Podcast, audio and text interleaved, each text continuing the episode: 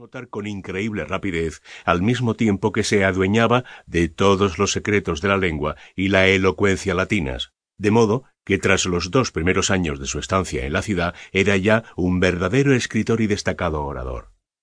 Cultivaría también, junto a sus estudios sobre los autores romanos, el conocimiento de los clásicos griegos. Se conoce, por otras fuentes, que su camino lo llevaría por diversas ciudades de Francia y las orillas del Rin, donde seguiría incrementando su voluminoso cacumen a través de su visita a las bibliotecas o a reuniones y discusiones con la intelectualidad local, sin discriminar nada o nadie a su paso que fuera de provecho y siempre en los márgenes tolerados por la cristiandad.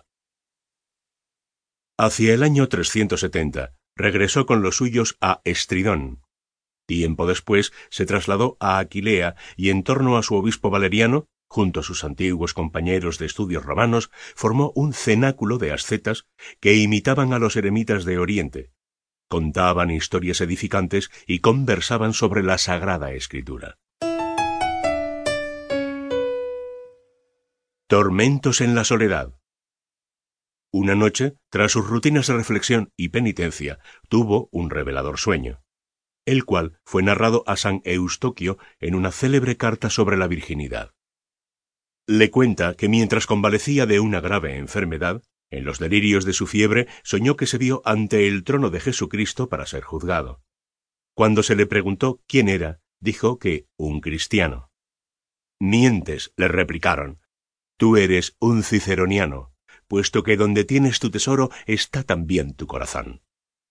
Con el espíritu profundamente perturbado por aquel extraño sueño, San Jerónimo se retiró a las agrestes soledades de Calquis, un yermo inhóspito al suroeste de Antioquía, donde pasaría cuatro años en solitario diálogo con su alma. Allí soportó grandes sufrimientos por aquella enfermedad que día tras día diezmaba su salud, pero sobre todo por las terribles tentaciones carnales. En el rincón remoto de un árido y salvaje desierto, escribió a San Eustoquio, quemado por el calor de un sol tan despiadado que asusta incluso a los monjes que viven allí, me parecía encontrarme en medio de los deleites y las muchedumbres de Roma.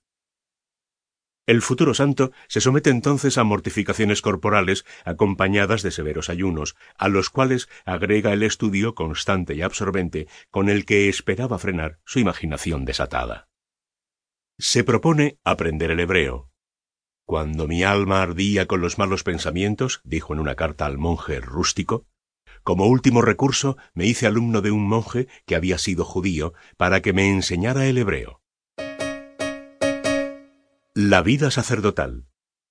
Tras varios años de esta ascética e interminable vida, el santo decidió regresar a Roma en el año 381, donde gracias a sus tan comentadas virtudes, que viajaban de boca en boca de los peregrinos, fue ordenado sacerdote. El Papa San Damaso lo hizo su secretario, encargado de redactar las cartas que el pontífice enviaba, y luego lo designó para hacer la traducción de la Biblia. Ya asentado en la capital del imperio, San Jerónimo tomó a su cargo la dirección espiritual de un grupo de mujeres pertenecientes a la exclusiva aristocracia romana, entre ellas las viudas Marcela y Paula, esta última, madre del joven Eustoquio, a quien Jerónimo dirigió la famosa epístola sobre el tema de la virginidad. Las inició en el estudio y meditación de la Sagrada Escritura y las dirigió por los caminos de la perfección cristiana por medio de rigurosos ayunos, los cánticos de los salmos, innumerables obras de caridad y el abandono de las vanidades del mundo. El centro de este movimiento de espiritualidad femenina se hallaba en un palacio del monte Aventino aledaño a la capital, en donde residía Marcela con su hija y una doncella de nombre Asella. Durante su estancia en Roma, San Jerónimo escribió, el año 383, el tratado De Perpetua Virginitate Beatae Mariae, obra que defendía la feminidad intacta de la Virgen María.